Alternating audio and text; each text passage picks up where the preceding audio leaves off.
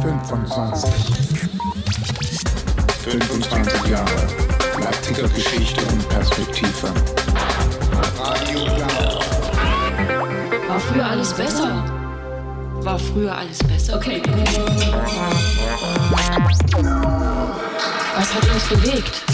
Das Internet ist für uns alle Neuland. Was war denn da los? Das ist unsere Geschichte. Was bewegt uns jetzt? 25. Wie wird es uns ergehen in den nächsten 25 Jahren? Werden wir alle reich sein? Müssten Kinder dann noch zur Schule? Werden wir gesünder leben? Werden wir glücklich sein? Haben wir dann wenigstens umsonst Straßenbahn? 25 Jahre. Leipziger Geschichte und Perspektive. Radio Blau. Ja, herzlich willkommen zu einer weiteren Folge der Sendereihe 25, 25 Jahre Leipziger Geschichte und Perspektive. Mein Name ist Theresa und das Thema der heutigen Sendung ist Verkehr und Mobilität. Bei mir zu Gast im Studio ist Alexander John vom ADFC Leipzig. Hallo. Hallo. Äh, ja, magst du dich vielleicht noch mal selbst kurz vorstellen? Ja, ähm, ich bin im Jahr 2003 nach Leipzig gezogen, um hier zu studieren und habe mich dann ab 2006 mit Verkehrspolitik in Leipzig beschäftigt, habe erste Verkehrszählungen gemacht und habe auch ähm, beim Ökolöwen das Amt des verkehrspolitischen Sprechers übernommen und bin dann nach und nach in verschiedene andere Organisationen äh, übergegangen. Zum Beispiel war ich äh, mal Referent im Studentinnenrat der Universität Leipzig. Dort habe ich das Referat Nachhaltige Mobilität drei Jahre lang vertreten und bin dann auch 2010 äh, zum ADFC gekommen. Dort bin ich dann auch relativ schnell Vorsitzender geworden für vier Jahre und bin seit 2016 nicht mehr im Vorstand, aber dort immer noch aktiv. Da ich nicht mehr im Vorstand bin, habe ich etwas mehr Zeit und habe mit äh, Marianne das Archiv des ADFC aufgearbeitet seit 2018 und denke, dass ich jetzt dazu auch ein bisschen was sagen kann aus der Vergangenheit, also auch aus der Vergangenheit, die vor mir in Leipzig passierte und denke, dass ich doch auch ein bisschen was in die Zukunft sagen kann. Was würdest du denn sagen, ähm, wie sah es denn in den 90ern mit dem Verkehr und auch mit dem Fahrrad äh, hier in Leipzig aus? Das war tatsächlich alles andere als äh, super toll. Nur 5% aller Wege wurden mit dem Fahrrad zurückgelegt. Das ist ähm, sehr, sehr wenig. Dafür haben ganz, ganz viele Menschen ähm, sich ein Auto angeschafft. Es gab ganz, ganz viel Stau in Leipzig, ganz viele Baustellen. Es sind ganz viele neue Straßen entstanden, während gleichzeitig versucht worden ist, das bestehende Straßennetz zu sanieren. Die LVB fuhren auf einem vollkommen verschlissenen Gleisnetz. Noch schlimmer als heute, kann man sich kaum vorstellen, aber noch schlimmer als heute. Dafür war das Netz viel, viel, viel größer. Es gab viel mehr Linien. Ähm, ja, und Radfahren war tatsächlich sehr oft irgendwie auf Kopfsteinpflaster, schlechte Belege. Und da verwundert es dann auch nicht, dass tatsächlich nur 5% der Wege ähm, mit dem Rad zurückgelegt worden ist. Zeitgleich muss man auch sagen, ist das so diese Phase der Suburbanisierung gewesen. Es sind sehr, sehr viele Menschen aus der Kernstadt Leipzig ins Umland gezogen. Und es gab dann auch schon die ersten Diskussionen darum, wie man diese Menschen wieder nach Leipzig holt, beispielsweise durch Eingemeindung. Mm, Was würdest du sagen, welche Anforderungen gab es denn ähm, quasi vor 25 Jahren noch an den Verkehr oder genau, wie, sahen, wie anders sah das damals aus? Man hat relativ schnell irgendwelche Gehwege mit äh, einer Benutzungspflicht für Radfahrende versehen. Also ziemlich viel Radverkehr hat auf dem Gehweg stattgefunden. Das hängt auch damit zusammen, dass der damalige Baudezernent Nils Gormsen ähm, das als eine relativ günstige, praktikable Maßnahme sah. Die Straßenverkehrsbehörde allerdings war nicht im Baudezernat, sondern die war noch im Ordnungsdezernat. Darum hat sie sich der Vater von Sebastian Gemko, OBM-Kandidat, bei der letzten Wahl gekümmert. Also so Schilder aufstellen und Schilder wegnehmen, Markierungen machen. Das war damals noch beim Vater von Sebastian Gemko. Jetzt hat die ähm, Stadt Leipzig im Jahr 2002 im Stadtrat beschlossen, dass Leipzig ähm, die Fahrradgroßstadt in Ostdeutschland werden soll. Was genau waren denn da die ähm, Beweggründe dahinter und wie hat sich das dann quasi in der Verkehrs- und Fahrradpolitik in Leipzig ausgewirkt? Beim Fahrradklimatest des ADFC ist Leipzig immer unter den Bestplatzierten gewesen, was, äh, wenn man jetzt sagt, äh, Ostdeutschland. Ich muss dazu sagen, in Ostdeutschland gibt es jetzt nicht so viele Großstädte, das ist sehr überschaubar. Und dort dann irgendwie auf Platz 1 oder 2 zu landen, ist jetzt keine große Kunst. Ähm, das ist das eine. Das andere, Leipzig hat wahnsinnig gute Voraussetzungen, um äh, Weltfahrradhauptstadt zu sein. Ähm, das ist jetzt schon ein bisschen Zukunftsausblick, aber ähm, tatsächlich sind die Voraussetzungen in Leipzig die besten, wenn man es mal global sieht. Ähm, wir haben eine relativ kompakte Stadt. Wir haben sehr viel Grün. Wir haben ein sehr flaches Relief. Also man muss in Leipzig nicht über irgendwelche Berge fahren. Wir haben nahezu keinen Winter. Also im Mittel haben wir acht Tage Schnee im Jahr. Und ähm, ansonsten ist es auch so, dass es in Leipzig relativ wenig regnet. Ne? Also da sind wir gegenüber den Niederlanden sehr mm, ja, gut aufgestellt. Ne? Nur wird in den Niederlanden viel mehr Rad gefahren als in Leipzig. Ähm, also am Regen liegt es nicht. Ähm, sondern es liegt daran, dass wir noch nicht so eine richtige Fahrradkultur haben ähm, und dass wir natürlich die FVB haben. Also wir haben ein äh, Verkehrsunternehmen mit Straßenbahn und äh, Städte mit Straßenbahnbetrieb haben in der Regel auch weniger Radverkehr. Das liegt daran, dass natürlich viele Menschen äh, den ÖPNV dann auch nutzen. Also und dann eben nicht mit dem Fahrrad fahren. Was waren denn so die, die Maßnahmen in Leipzig, um in den 2000ern, um quasi die Stadt ähm, zu so einer Fahrradgroßstadt zu machen? Na, als erstes wurde ein Handlungskonzept zur Förderung des Radverkehrs verabschiedet 2002 ähm, und da gab es dann auch ein Sofortmaßnahmenprogramm. Allerdings ähm, hat man davon dann nicht so viel umgesetzt. Man hat ähm, vor allem wegen Olympia und der Fußball-WM relativ viel Geld investiert. Man hat dann Straßenbahnen vor allem gebaut. Die FVB haben dann 2006, 2007 den Höhepunkt ihres äh, Gleiszustandes erreicht. So, ein gutes, äh, so guten Zustand des Gleisnetzes hatten sie weder davor noch danach jemals. Ähm, und ähm, natürlich hat man mit den Baumaßnahmen für die FVB auch ähm, Radverkehrsanlagen geschaffen, zum Beispiel in der Prager Straße ähm, auf Höhe der alten Messe. Ähm, das war eine sehr erfreuliche Situation für mich, dass ich plötzlich nicht mehr von einem Hochbordradweg kam und direkt ins, in den Gleisbereich geführt worden bin auf einer vierspurigen Straße. Das war schon eine, eine schöne Überraschung, als das dann äh, plötzlich anders war. Ähm, und die größte Förderung des Radverkehrs in, war tatsächlich 2005, 2006 die vielen Baustellen. Wer sich erinnert, in der Kalibnisstraße gab es bis zu den großen Baustellen nur sehr, sehr wenig Radverkehr. Ähm, erst im Zuge des Umbaus äh, am Wilhelm-Leuschner-Platz ähm, und den damit einhergehenden Sperrungen gab es plötzlich relativ viel Radverkehr in der Kalibnistraße. Wir haben bis zu dem Zeitpunkt noch fast 20.000 äh, Kfz in der Kalibnistraße gehabt und das ist dann plötzlich richtig abgesagt, so auf äh, 13.000 äh, Kfz pro Tag. Also deutliche Absenkung.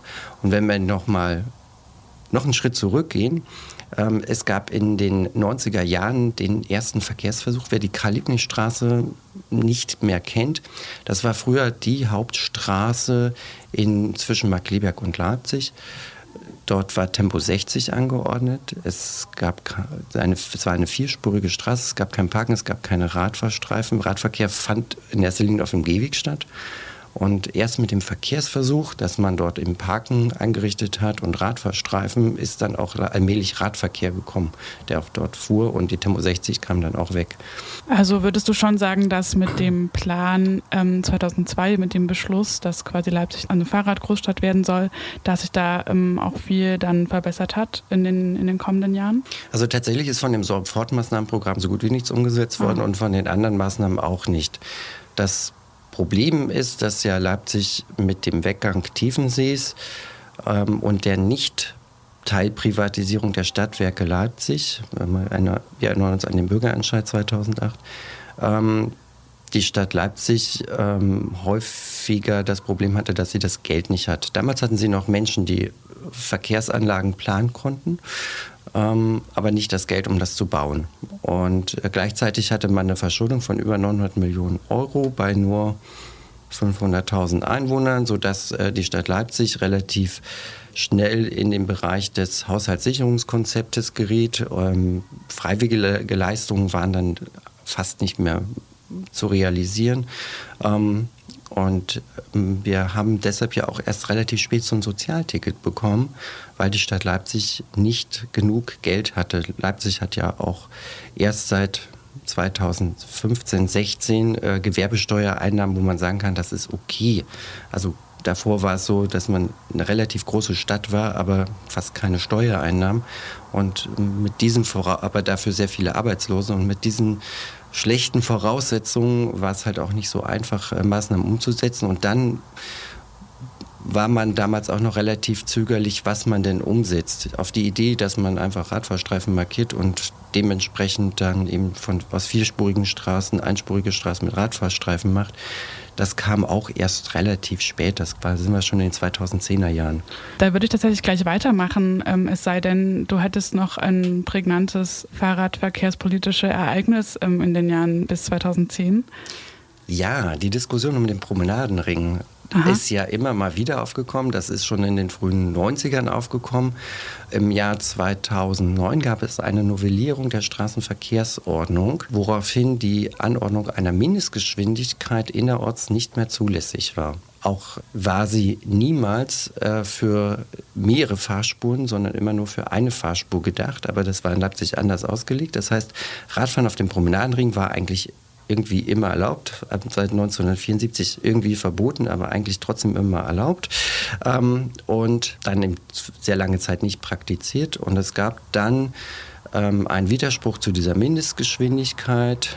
Das heißt, die Schilder mussten weg und das äh, bestimmte dann mehr oder weniger den Sommer 2009 mit äh, vielen Diskussionsrunden. Ähm, die Straßenverkehrsbehörde wollte einen Großteil der äh, oder große Teile des Promenadenrings dann auch für den Radverkehr freigeben, beziehungsweise ja, freigeben, also Mindestgeschwindigkeit wegmachen und nur an zwei, drei Stellen ein Radfahrverbot aufstellen als äh, Gegenstück zum, äh, zur Mindestgeschwindigkeit.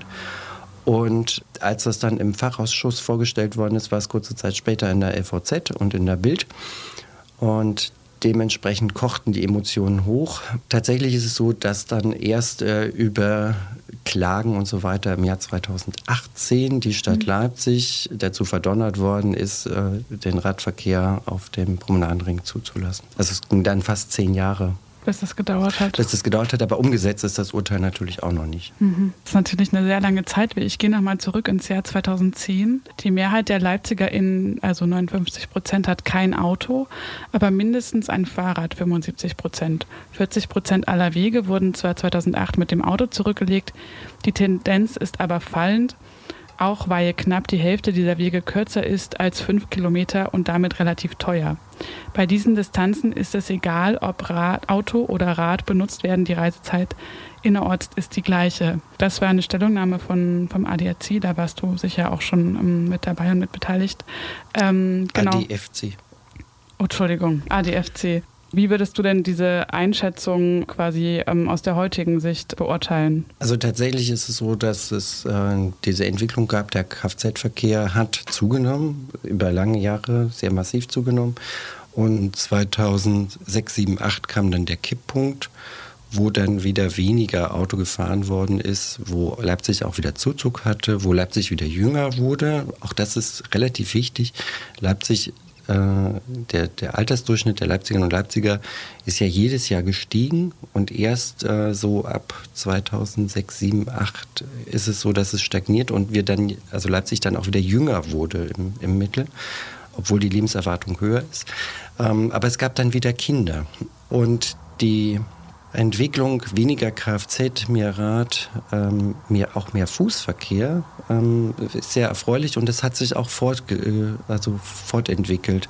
Also es gibt dann, das, diese Zahlen sind jetzt aus dem System repräsentativer Verkehrsbefragung der TU Dresden und ähm, bei der 2013er Erhebung das, zeigt sich das auch nochmal, auch wieder ein bisschen weniger Kfz und Richtig deutlich wird es erst bei der 2015er und 2018er Erhebung, dass der Kfz-Verkehr wieder deutlich weniger wird. Und ähm, ab 2015 haben wir ja diesen ganz deutlichen Zuzug. Ne? Also 15.000, 16.000 Menschen, die sind im Jahr 2015 nach Leipzig kamen. So viele wie noch nie. Und, aber die haben ja gar nicht so sehr Autos mitgebracht. Auch das ist sehr interessant. Die sind, also natürlich waren da viele äh, Flüchtlinge auch mit dabei, aber wir haben dann im Jahr 2018 auch erstmals das gehabt, dass die Zahl der privaten Pkw rückläufig war, obwohl wir mehr Menschen in Leipzig hatten, also mehr, obwohl mehr Leute in Leipzig wohnen. Jetzt gab es 2010 diesen Radverkehrsentwicklungsplan 2010 bis 2020. Den habt ihr auch zwei Jahre intensiv mit begleitet. Ähm, was waren denn da die Ziele und was wurde da im Laufe der Jahre überhaupt umgesetzt? Also die Ziele entsprechen ungefähr dem des Handlungskonzepts zur Förderung des Radverkehrs und die Maßnahmen auch so im Großen und Ganzen. Ähm, ich denke, dass das auch bei dem nächsten äh, Radverkehrsentwicklungsplan so ist, dass die Maßnahmen ähnlich sind und die Ziele ähnlich sind. Also es geht darum, äh, den Radverkehrsanteil zu, also zu erhöhen, ähm, Radverkehr als System zu entwickeln. Also nicht nur Fahrrad zum, ich fahre von A nach B, sondern da hängt halt noch ein bisschen mehr dran, auch Verknüpfung mit ÖPNV, ähm, mit Fahrradstationen, ein Thema seit 1995 in Leipzig. Ähm, und so, dass man tatsächlich auch gesamtgesellschaftlich und richtig breit aufgestellt ist, dass alle Bevölkerungsschichten Rad fahren. Und ein Ziel ist auch, dass man die Verkehrssicherheit erhöht. Das ist beispielsweise die, die Anzahl der Verletzten ähm, und Schwerverletzten und Getöteten, dass diese auch weniger wären. Was das anbelangt, sind wir in der Entwicklung gut dabei, auch wenn das äh, heute anders gewertet wird alles, aber äh, wir sind gut dabei. Gesamtgesellschaftlich ist es so, dass wenn Radfahrende heute tödlich verunfallen, es eine sehr, sehr hohe Anteilnahme gibt. Das war in den 90ern nicht so, das war in den 2000ern nicht so. Heute, dank auch dank Social Media, ist es so ein, sofort ein bundesweites Thema, wenn irgendwo eine Radfahrerin, ein Radfahrer tödlich verunfallt. Das ist äh, also auch gesamtgesellschaftlich äh, wird das anders wahrgenommen. Und äh, es entsteht deshalb auch der Eindruck, dass permanent und überall Radfahrende tödlich verunfallen. Bundesweit ist es so, dass wir in den 90er Jahren noch fast 1000 äh, Radfahrende hatten, die tödlich verunfallt sind pro Jahr.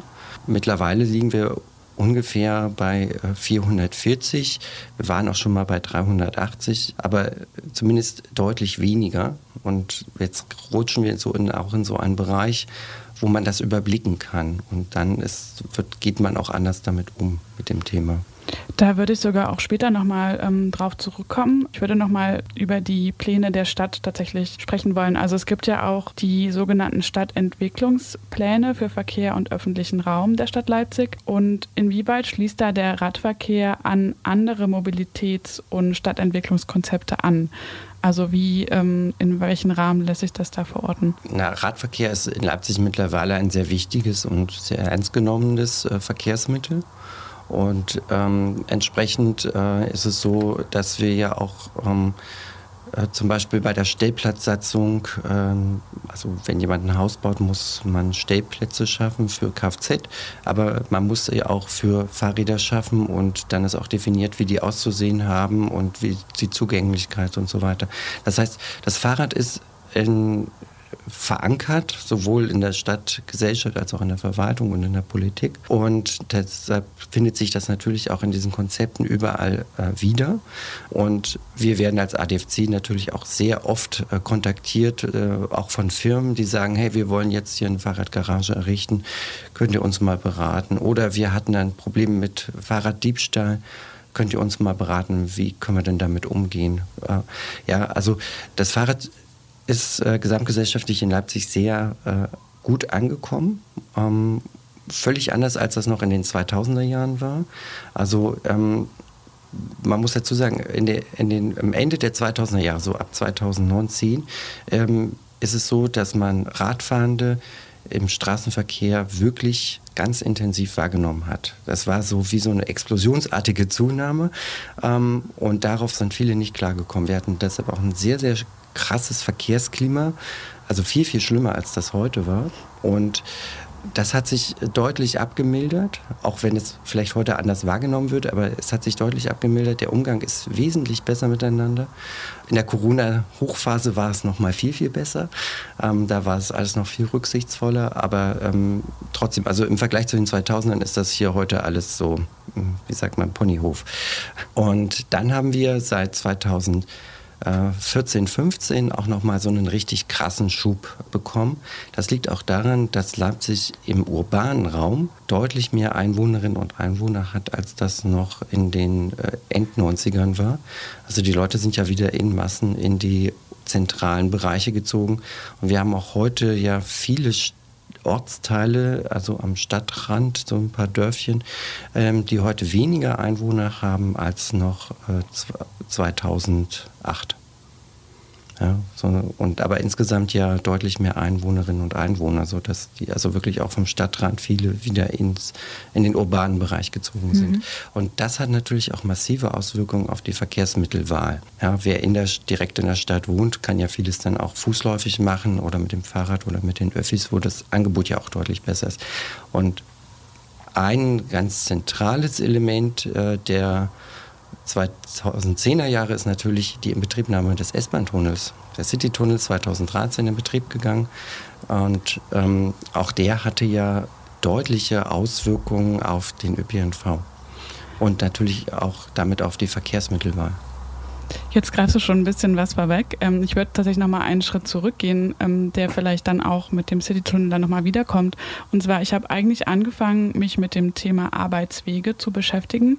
Ähm, jetzt bin ich quasi beim Fahrrad hier in der Sendung. Inwieweit ist das beides denn kompatibel? Also was für Konzepte gibt es da schon? Also es gibt das Jobticket. Ähm, noch gar nicht mal so lange, also es sind noch keine zehn Jahre, dass es ein Jobticket gibt in Leipzig. Und ähm, wir haben mittlerweile aber deutlich über 20 Prozent der Wege, der, die die Leipzigerinnen und Leipziger mit dem Fahrrad zur Arbeit, also wenn Weg zur Arbeit, wird es deutlich über 20 Prozent fahren mit dem Fahrrad zur Arbeit. Ja, und wenn wir die Studis, Schülerinnen und Schüler und so weiter angucken, dann liegen wir sogar bei über 30 Prozent, also diese Gruppe. Obwohl es äh, ja auch das MDV-Vollticket seit 2017, 15 gibt. Ja, also man dachte ja dann auch, dann würden die halt einfach vermehrt äh, ÖPNV nutzen.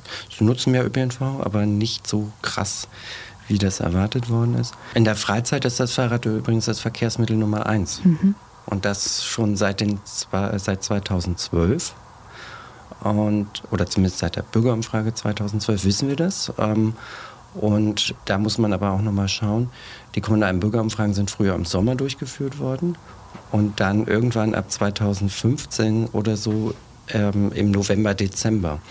Und das äh, auch im November, Dezember das Fahrrad noch das Verkehrsmittel Nummer eins ist im Freizeitverkehr, ist natürlich eine sehr erfreuliche Entwicklung. Ähm, Nochmal zurück zum Arbeitsweg. Was bedeuten in dem Zusammenhang die Konzepte Intermodalität und Multimodalität?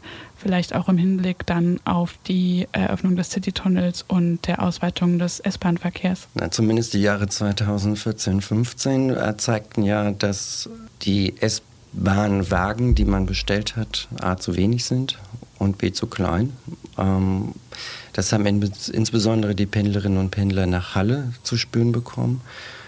Es gab ja mehrfach Beräumungen von S-Bahn im Hauptbahnhof wegen Überlastung.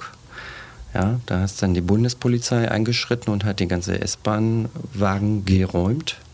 Ähm, was vor allem daran liegt, dass, die, äh, dass es zu wenig Wagen gibt und dann auch diese Wagen, die man hat, auch noch sehr relativ störanfällig sind, viele nicht im Einsatz sind, obwohl also es gibt halt keine Reserve und dann fahren halt auch teilweise auf Hauptlinien im Berufsverkehr nur ein, ein Wagen und nicht zwei, obwohl man zwei bräuchte und die zwei wahrscheinlich auch schon gut ausgelassen sind.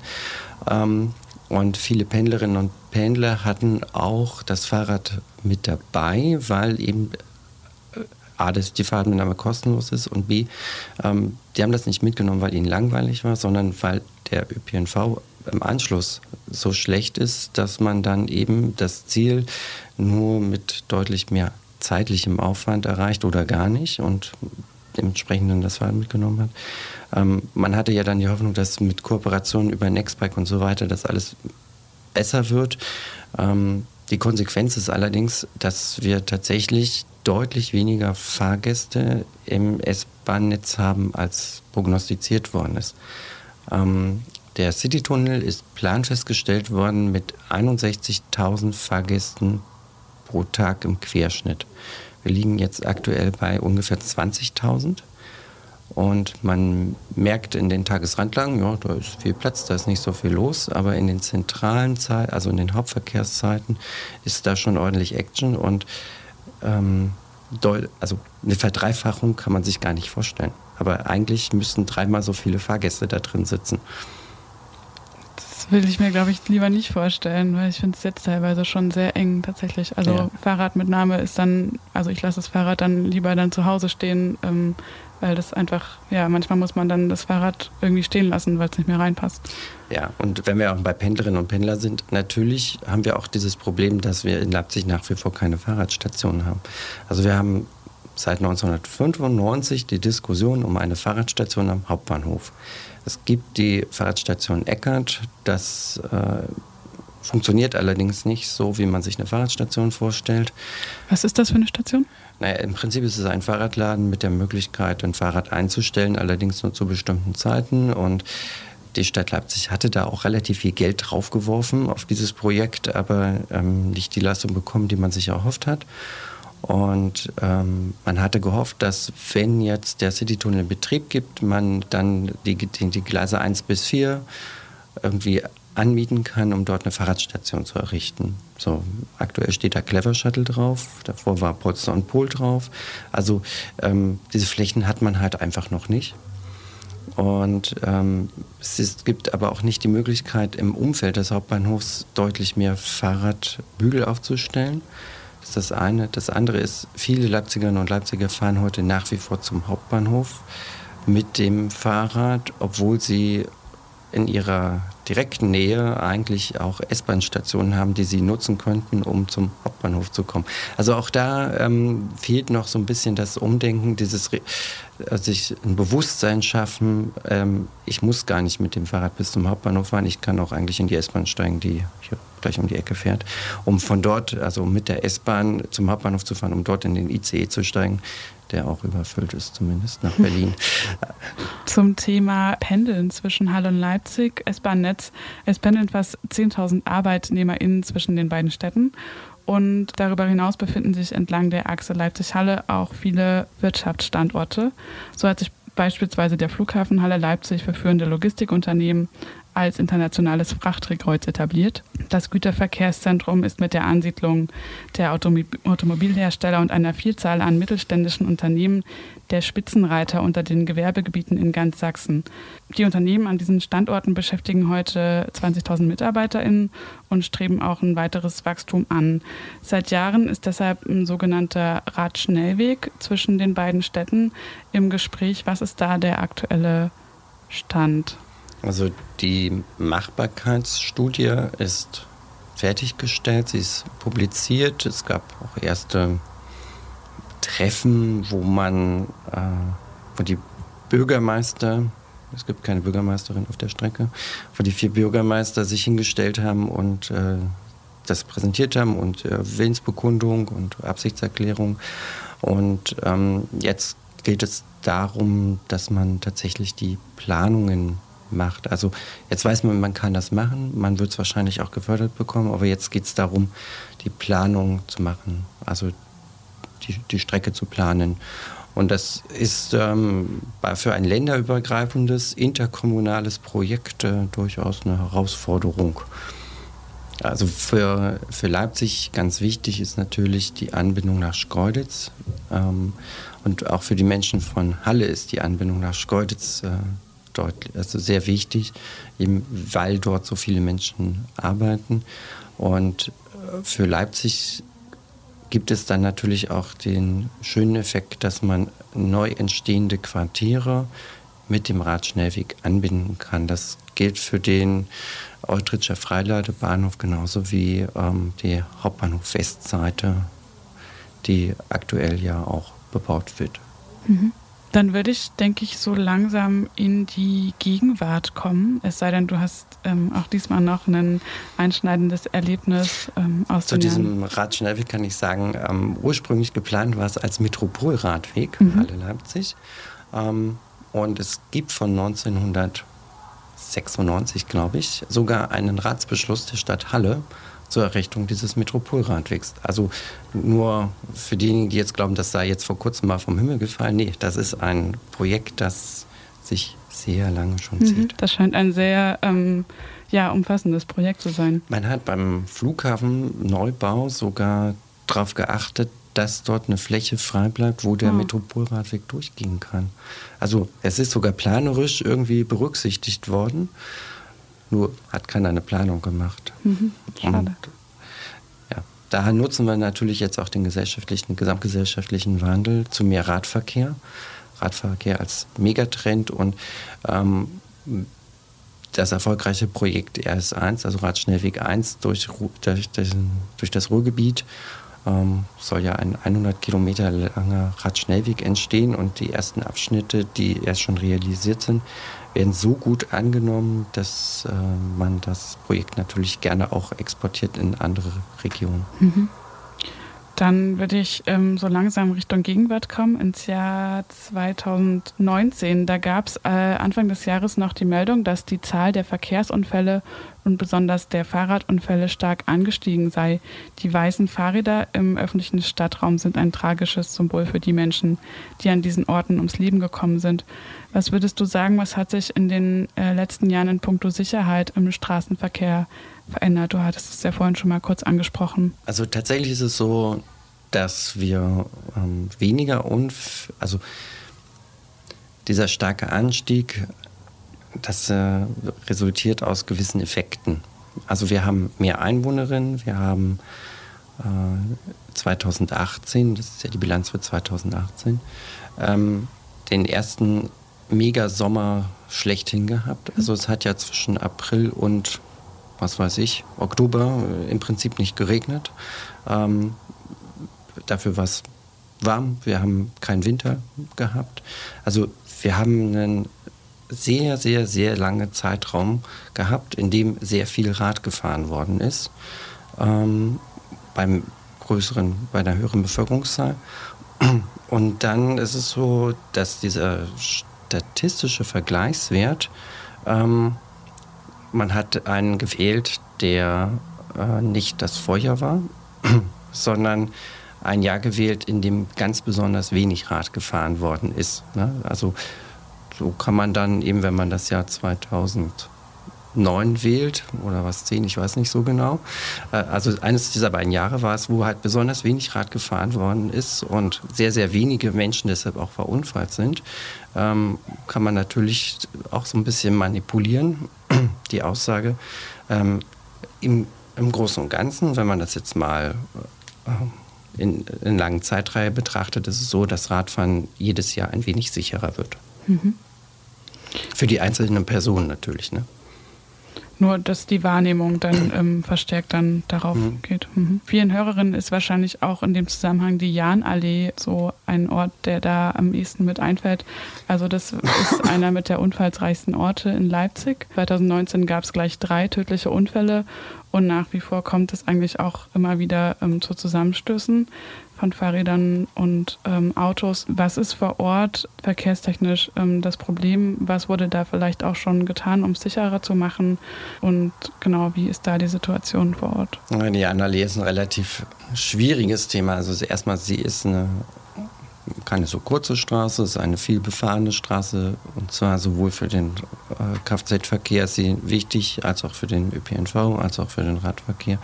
Wir haben dort mehrere Orte mit Großveranstalt wo Großveranstaltungen stattfinden, ne? die Arena, das, äh, die, ja, die Festwiese, das Stadion und so weiter. Ähm, wir haben die ähm, Uni dort an also Sportwissenschaften, die HL und Erziehungswissenschaften sitzen mittlerweile auch dort in der Janallee.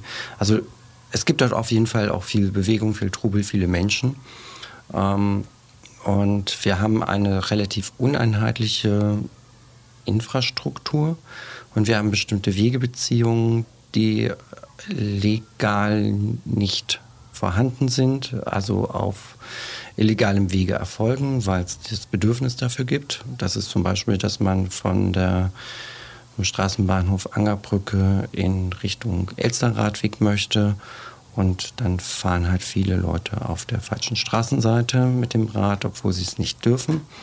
Und äh, aus dem Kotterweg kommen halt viele Autofahrerinnen und Autofahrer raus, ohne richtig zu gucken. Also ähm, das ist so ein Thema. In der inneren Janallee wurde damals noch geparkt. Das ist ja mittlerweile vorbei. Ähm, viele der Unfälle, die du jetzt genannt hast, waren vor allem ähm, Blechschäden zwischen ein- und auspackenden Kfz und fahrenden Kfz. Äh, auch, es gab auch Unfälle zwischen Straßenbahn und Kfz. Im, und ähm, zumindest in der inneren Janallee ist die Situation jetzt recht entspannt. Radfahrende müssen ja nicht mehr in den Gleisbereich ausweichen. Ähm, ein Auspacken gibt es nicht mehr. Also da ist die Situation deutlich besser.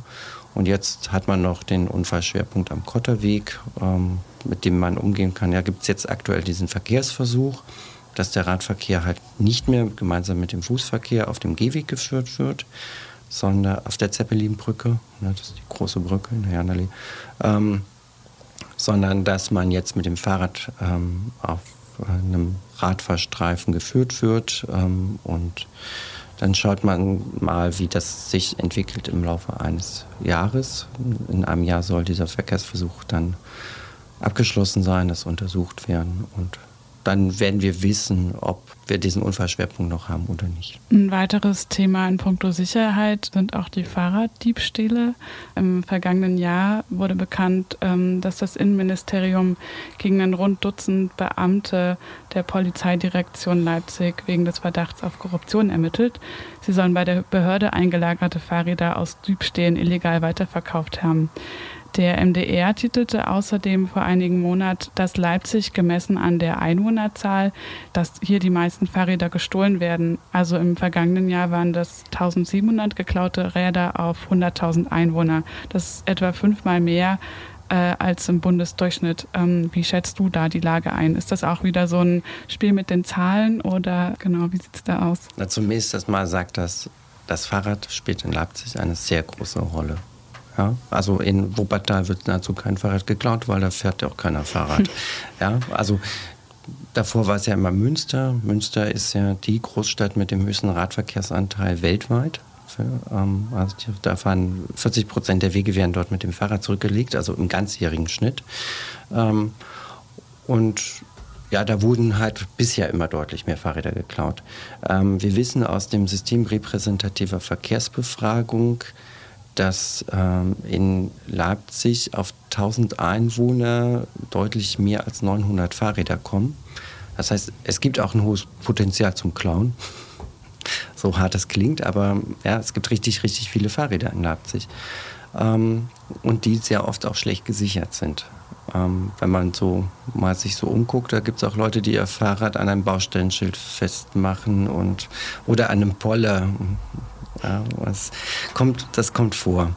Ähm, dann haben wir noch ein anderes Problem. Leipzig ist nach wie vor eine Stadt, in der Armut eine ganz besondere Rolle spielt.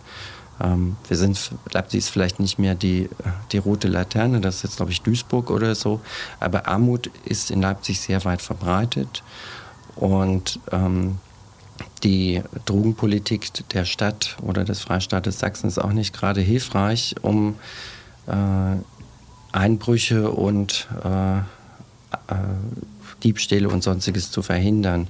Äh, also es gibt dann ein sogenanntes Ausweichverhalten, ähm, wenn Polizei beispielsweise mal wieder irgendwo äh, Drogen, ähm, äh, anders. Durch die Aktivitäten der Polizei werden Drogen beispielsweise teurer. Ähm, aber wenn das Bedürfnis für die Drogen da ist, dann muss irgendwo das Geld herkommen. Und das funktioniert in Leipzig eben auch durch Diebstahl. Also wie anderswo auch. Also wenn man wirklich ähm, will, dass weniger geklaut wird, ähm, dann muss man halt wahrscheinlich auch grundsätzlich anders, äh, grundsätzlich andere Sozialpolitik machen. Mhm. Und da sehe ich aber in Leipzig momentan noch keinen, oder in Sachsen momentan noch keinen Lichtblick. Dann würde ich mit Blick auf die Zeit den Blick auf die Zukunft richten, ähm, so langsam und in Richtung nachhaltige Mobilität und die sogenannte Verkehrswende blicken. Ähm, magst du diese beiden Begriffe vielleicht kurz erklären und auch äh, einordnen für Leipzig? Bei der, der Verkehrswende wird äh, irgendwie gearbeitet. Ähm, es soll weniger Kfz-Verkehr geben und es soll deutlich mehr äh, Nutzung des ÖPNV und des Radverkehrs und des Fußverkehrs geben. Der Stadtrat hat 2018 mit großer Mehrheit beschlossen, dass es eine Mobilitätsstrategie geben soll. Ähm, dass man hat sich dafür entschieden, ein Nachhaltigkeitsszenario zu beschließen, das vorsieht, dass der motorisierte Individualverkehr auf 30 Prozent reduziert werden soll. Wir liegen aktuell bei 36 Prozent, also bis 2030 sollen noch 6 Prozent weniger werden und dementsprechend mehr Umweltverbund passieren. Das ist die Mobilitätsstrategie ähm, 2030? Genau. Mhm. Ja. Und die FVB haben zum Beispiel schon in den 2010er Jahren angefangen, einen Fokus 25 aufzulegen mit der Zielstellung, dass man 25 Prozent der Wege der Leipzigerinnen und Leipziger zurücklegt in den öffentlichen Verkehrsmitteln. Ähm, in der Praxis ist es so, dass der Wert mittlerweile nicht mal mehr stagniert, sondern rückläufig ist.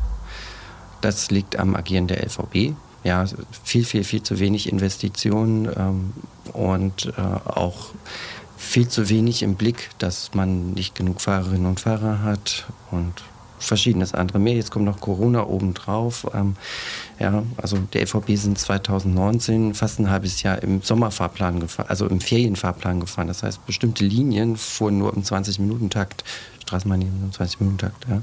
Also da bei den LVB läuft einiges nicht so, wie es laufen müsste, wenn man mehr ÖPNV haben möchte. Das gleiche gilt natürlich auch im S-Bahn-Netz. Auch da habe ich die Hoffnung, dass es sich mit der neuen Ausschreibung des äh, S-Bahn-Netzes deutlich etwas verbessert. Die Hoffnung haben wir alle, also all diejenigen, die mal nach Halle oder nach Richtung Einburg, alle wollen da mehr. Ähm, und ähm, im Bereich äh, Radverkehr hat man natürlich die besten Chancen, etwas zu machen, weil man dort weniger Kosten hat. Das ist also tendenziell einfacher, etwas zu machen, wenn man Straßenbahnstrecken ausbauen möchte. Das ist so etwas, wo man sehr viel Zeit und Geld braucht. Aktuell laufen die Vorüberlegungen für eine äh, Straßenbahnstrecke, die sich Südszene nennt. Das heißt eine Straßenbahnstrecke über den Schlossiger Weg. Ein Projekt, das seit mehr als 100 Jahren immer mal wieder hochkommt und wo man jetzt äh, aufgrund des Kohleausstiegs hofft, Geld zu bekommen, um diese Strecke zu bauen. Und fertiggestellt sein wird die aber auf keinen Fall vor 2030, aber Baubeginn bis 2030 könnte passieren, aber auch nur könnte. Ähm, grundsätzlich ist es so, dass es für Straßenbahnerweiterungen, Streckenerweiterungen in Leipzig relativ viel Potenzial gibt, obwohl Leipzig das zweitgrößte Straßenbahnnetz Deutschlands hat und äh, unter den Top 10 weltweit ist. Also das muss man auch noch mal im Hinterkopf haben. Ähm, viel Potenzial könnte man aber schon allein oft, äh, deshalb in dem bestehenden Netz äh, generieren äh, oder nutzen. Dazu müsste man aber beispielsweise Haltestellen dort errichten, wo das Potenzial ist. Zum Beispiel am Sportbad an der Elster im Schleusziger Weg fehlt eine Haltestelle. Das ist bekannt seit Jahrzehnten. Nur baut keiner dort eine Haltestelle hin. Warum auch immer. Ähm, auch in der Karl-Liebknecht-Straße auf Höhe Steinstraße fehlt eine Haltestelle. Ne? Da wohnen ringsherum richtig, richtig viele Leute. Es gibt einen ganz, hohes Bedarf, einen ganz hohen Bedarf. Es gibt keine, keiner errichtet dort eine Haltestelle. Und gerade Straßenbahnhaltestellen, also diese Haltestellen nach Verdichtung ist halt auch so ein Thema bei den FVB, was offensichtlich nicht wohl gelitten ist. Ähm, die Haltestelle Baderstraße, die letztes Jahr in Betrieb gegangen ist, da wusste man seit mehr als zehn Jahren, dass man dort großes Potenzial hat und viele Fahrgäste gewinnen kann. Und dass man diese Haltestelle relativ unkompliziert einrichten kann.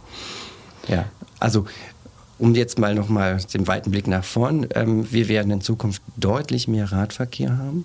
Ähm, auch aus Kostengründen und weil Fahrradfahren ein Megatrend ist. Und ähm, beim ÖPNV werden wir auch mehr ÖPNV wieder bekommen. Das ist meine Hoffnung. Ähm, wenn ähm, sich grundsätzlich bei den LVB etwas ändert. Mhm. Und Fußverkehr, den fördert man am besten, indem man dafür sorgt, äh, dass man Bereiche bekommt, die autofrei sind. Ähm, was sind denn da jetzt konkrete Pläne? Also soweit ich weiß, ähm, steht auch der Radverkehrsentwicklungsplan 2020-2030 gerade an. Ähm, genau, was sind denn konkrete ähm, Ziele und Pläne, die es für die nächsten Jahre ähm, verkehrspolitisch gibt in Leipzig?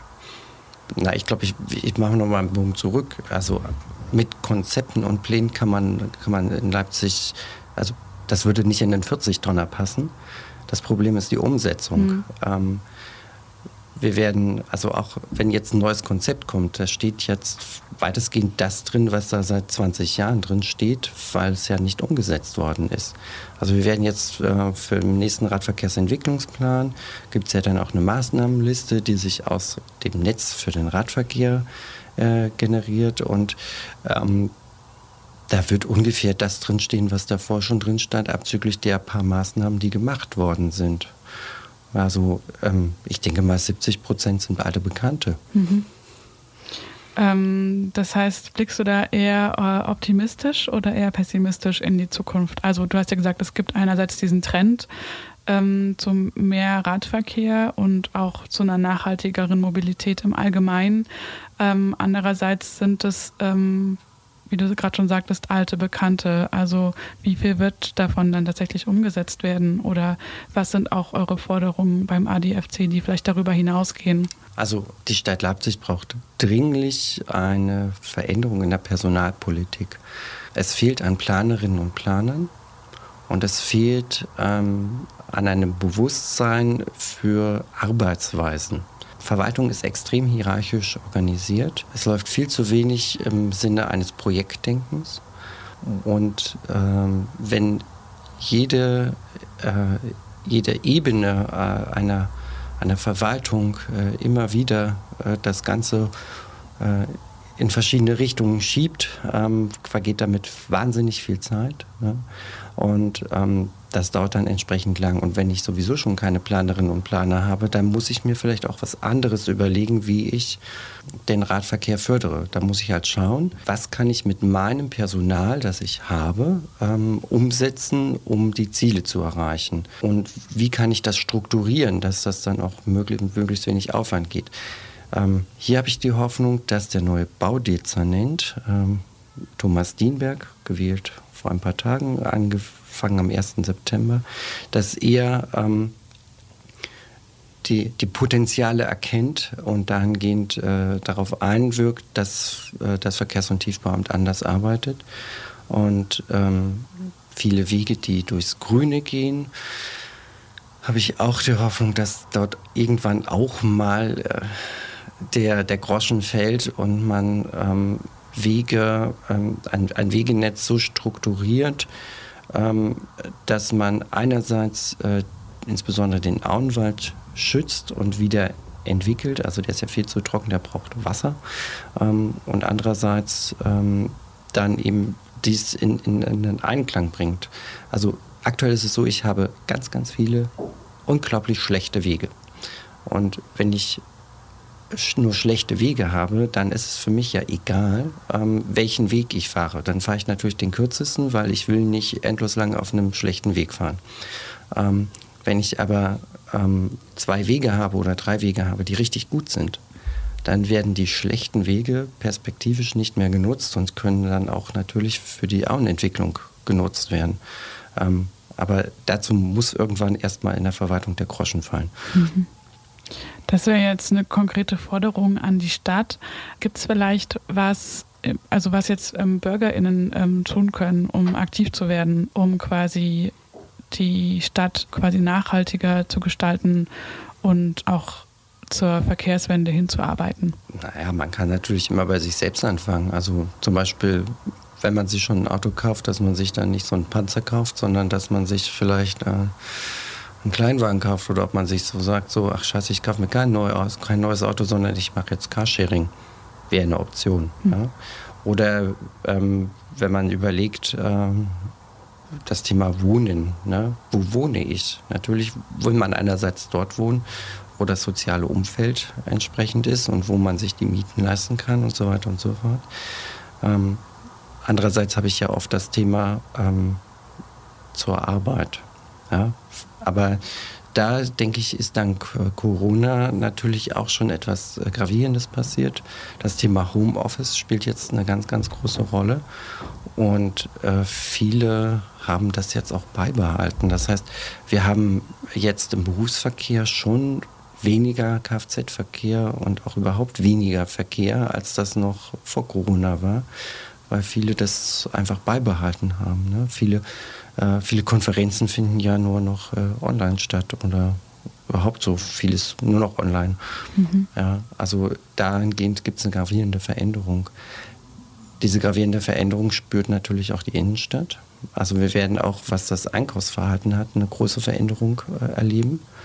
Und ich habe die Hoffnung, dass viel mehr Dinge ähm, dann eben auch mit Fahrrädern äh, erledigt werden und gerne auch in Kombination mit dem Straßenbahnnetz und mit dem S-Bahn-Netz. Ja? Also die Innenstadt könnte genauso gut auch mit äh, des Nachts mit S-Bahnen beliefert werden. Es gibt den, äh, die Marktstation Markt. Man könnte dort auch, äh, die hat Fahrstühle, man könnte also auch Waren mit so einem Güterzug in den S-Bahn-Tunnel fahren und äh, von dort nach oben in die Geschäfte. Das ginge. Macht nur keiner. Mhm.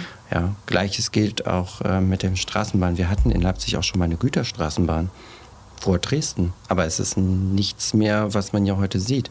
Aber das große Problem, was wir haben, ist, wir haben ein, ein Ressourcenproblem. Also wir leben ja aktuell so, als hätten wir zehn Planeten.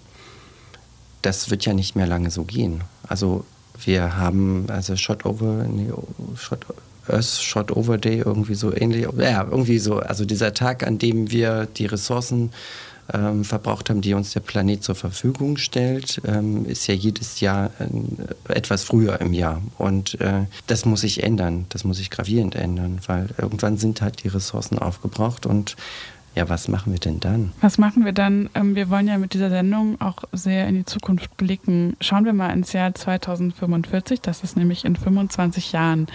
Wie ist deine Utopie, deine Hoffnung? Vielleicht ist es ja auch eine Dystopie. Wie ähm, sieht es dann hier in Leipzig aus, verkehrstechnisch? Also ich glaube, es wird massiv weniger Kfz-Verkehr geben. Ich denke, die LVB werden dann schon mindestens 10 Kilometer neues Gleis gebaut haben. Also meine Hoffnung. Ähm, wir werden deutlich mehr Menschen im ÖPN, die haben, die den ÖPNV nutzen.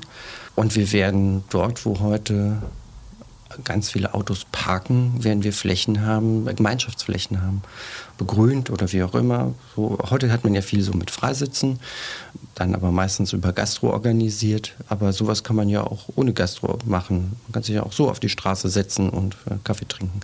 Ähm, dementsprechend, also das werden wir viel mehr erleben. Wir werden auch sicherlich äh, extrem heiße Sommer haben, lange heiße Sommer mit hässlich unangenehmen Trockenheit. Zur Erinnerung, der letzte Tag mit Regen war der 3. September. Mhm. Heute ist schon Also wir haben langsam Ende September.